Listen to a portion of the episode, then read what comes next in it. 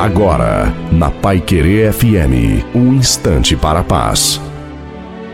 Boa tarde, ouvintes da Rádio Pai Querer FM. Aqui quem fala é a pastora Aline Donato Mardegan e eu tenho uma palavra para você neste dia. Está em Isaías 44:3. Vou fazer com que caia chuva no deserto e com que as terras secas corram rios. Assim também derramarei o meu espírito sobre os seus descendentes e lhes darei as minhas bênçãos.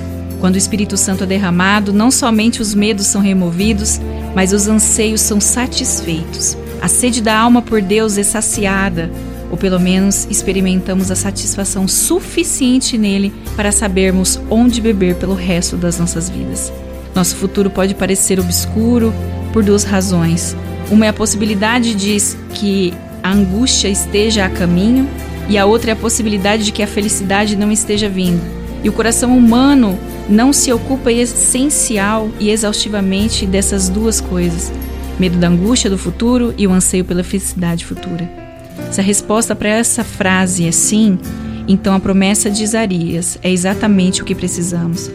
Quando o Espírito é derramado em nosso coração, o medo é levado embora e a sede é saciada. Eu insisto que você deseje o toque do Espírito Santo de Deus em sua vida. Dedique-se de dia e de noite, assim como a palavra diz. Alimente-se e experimente do sobrenatural do Senhor. Tenha um dia abençoado.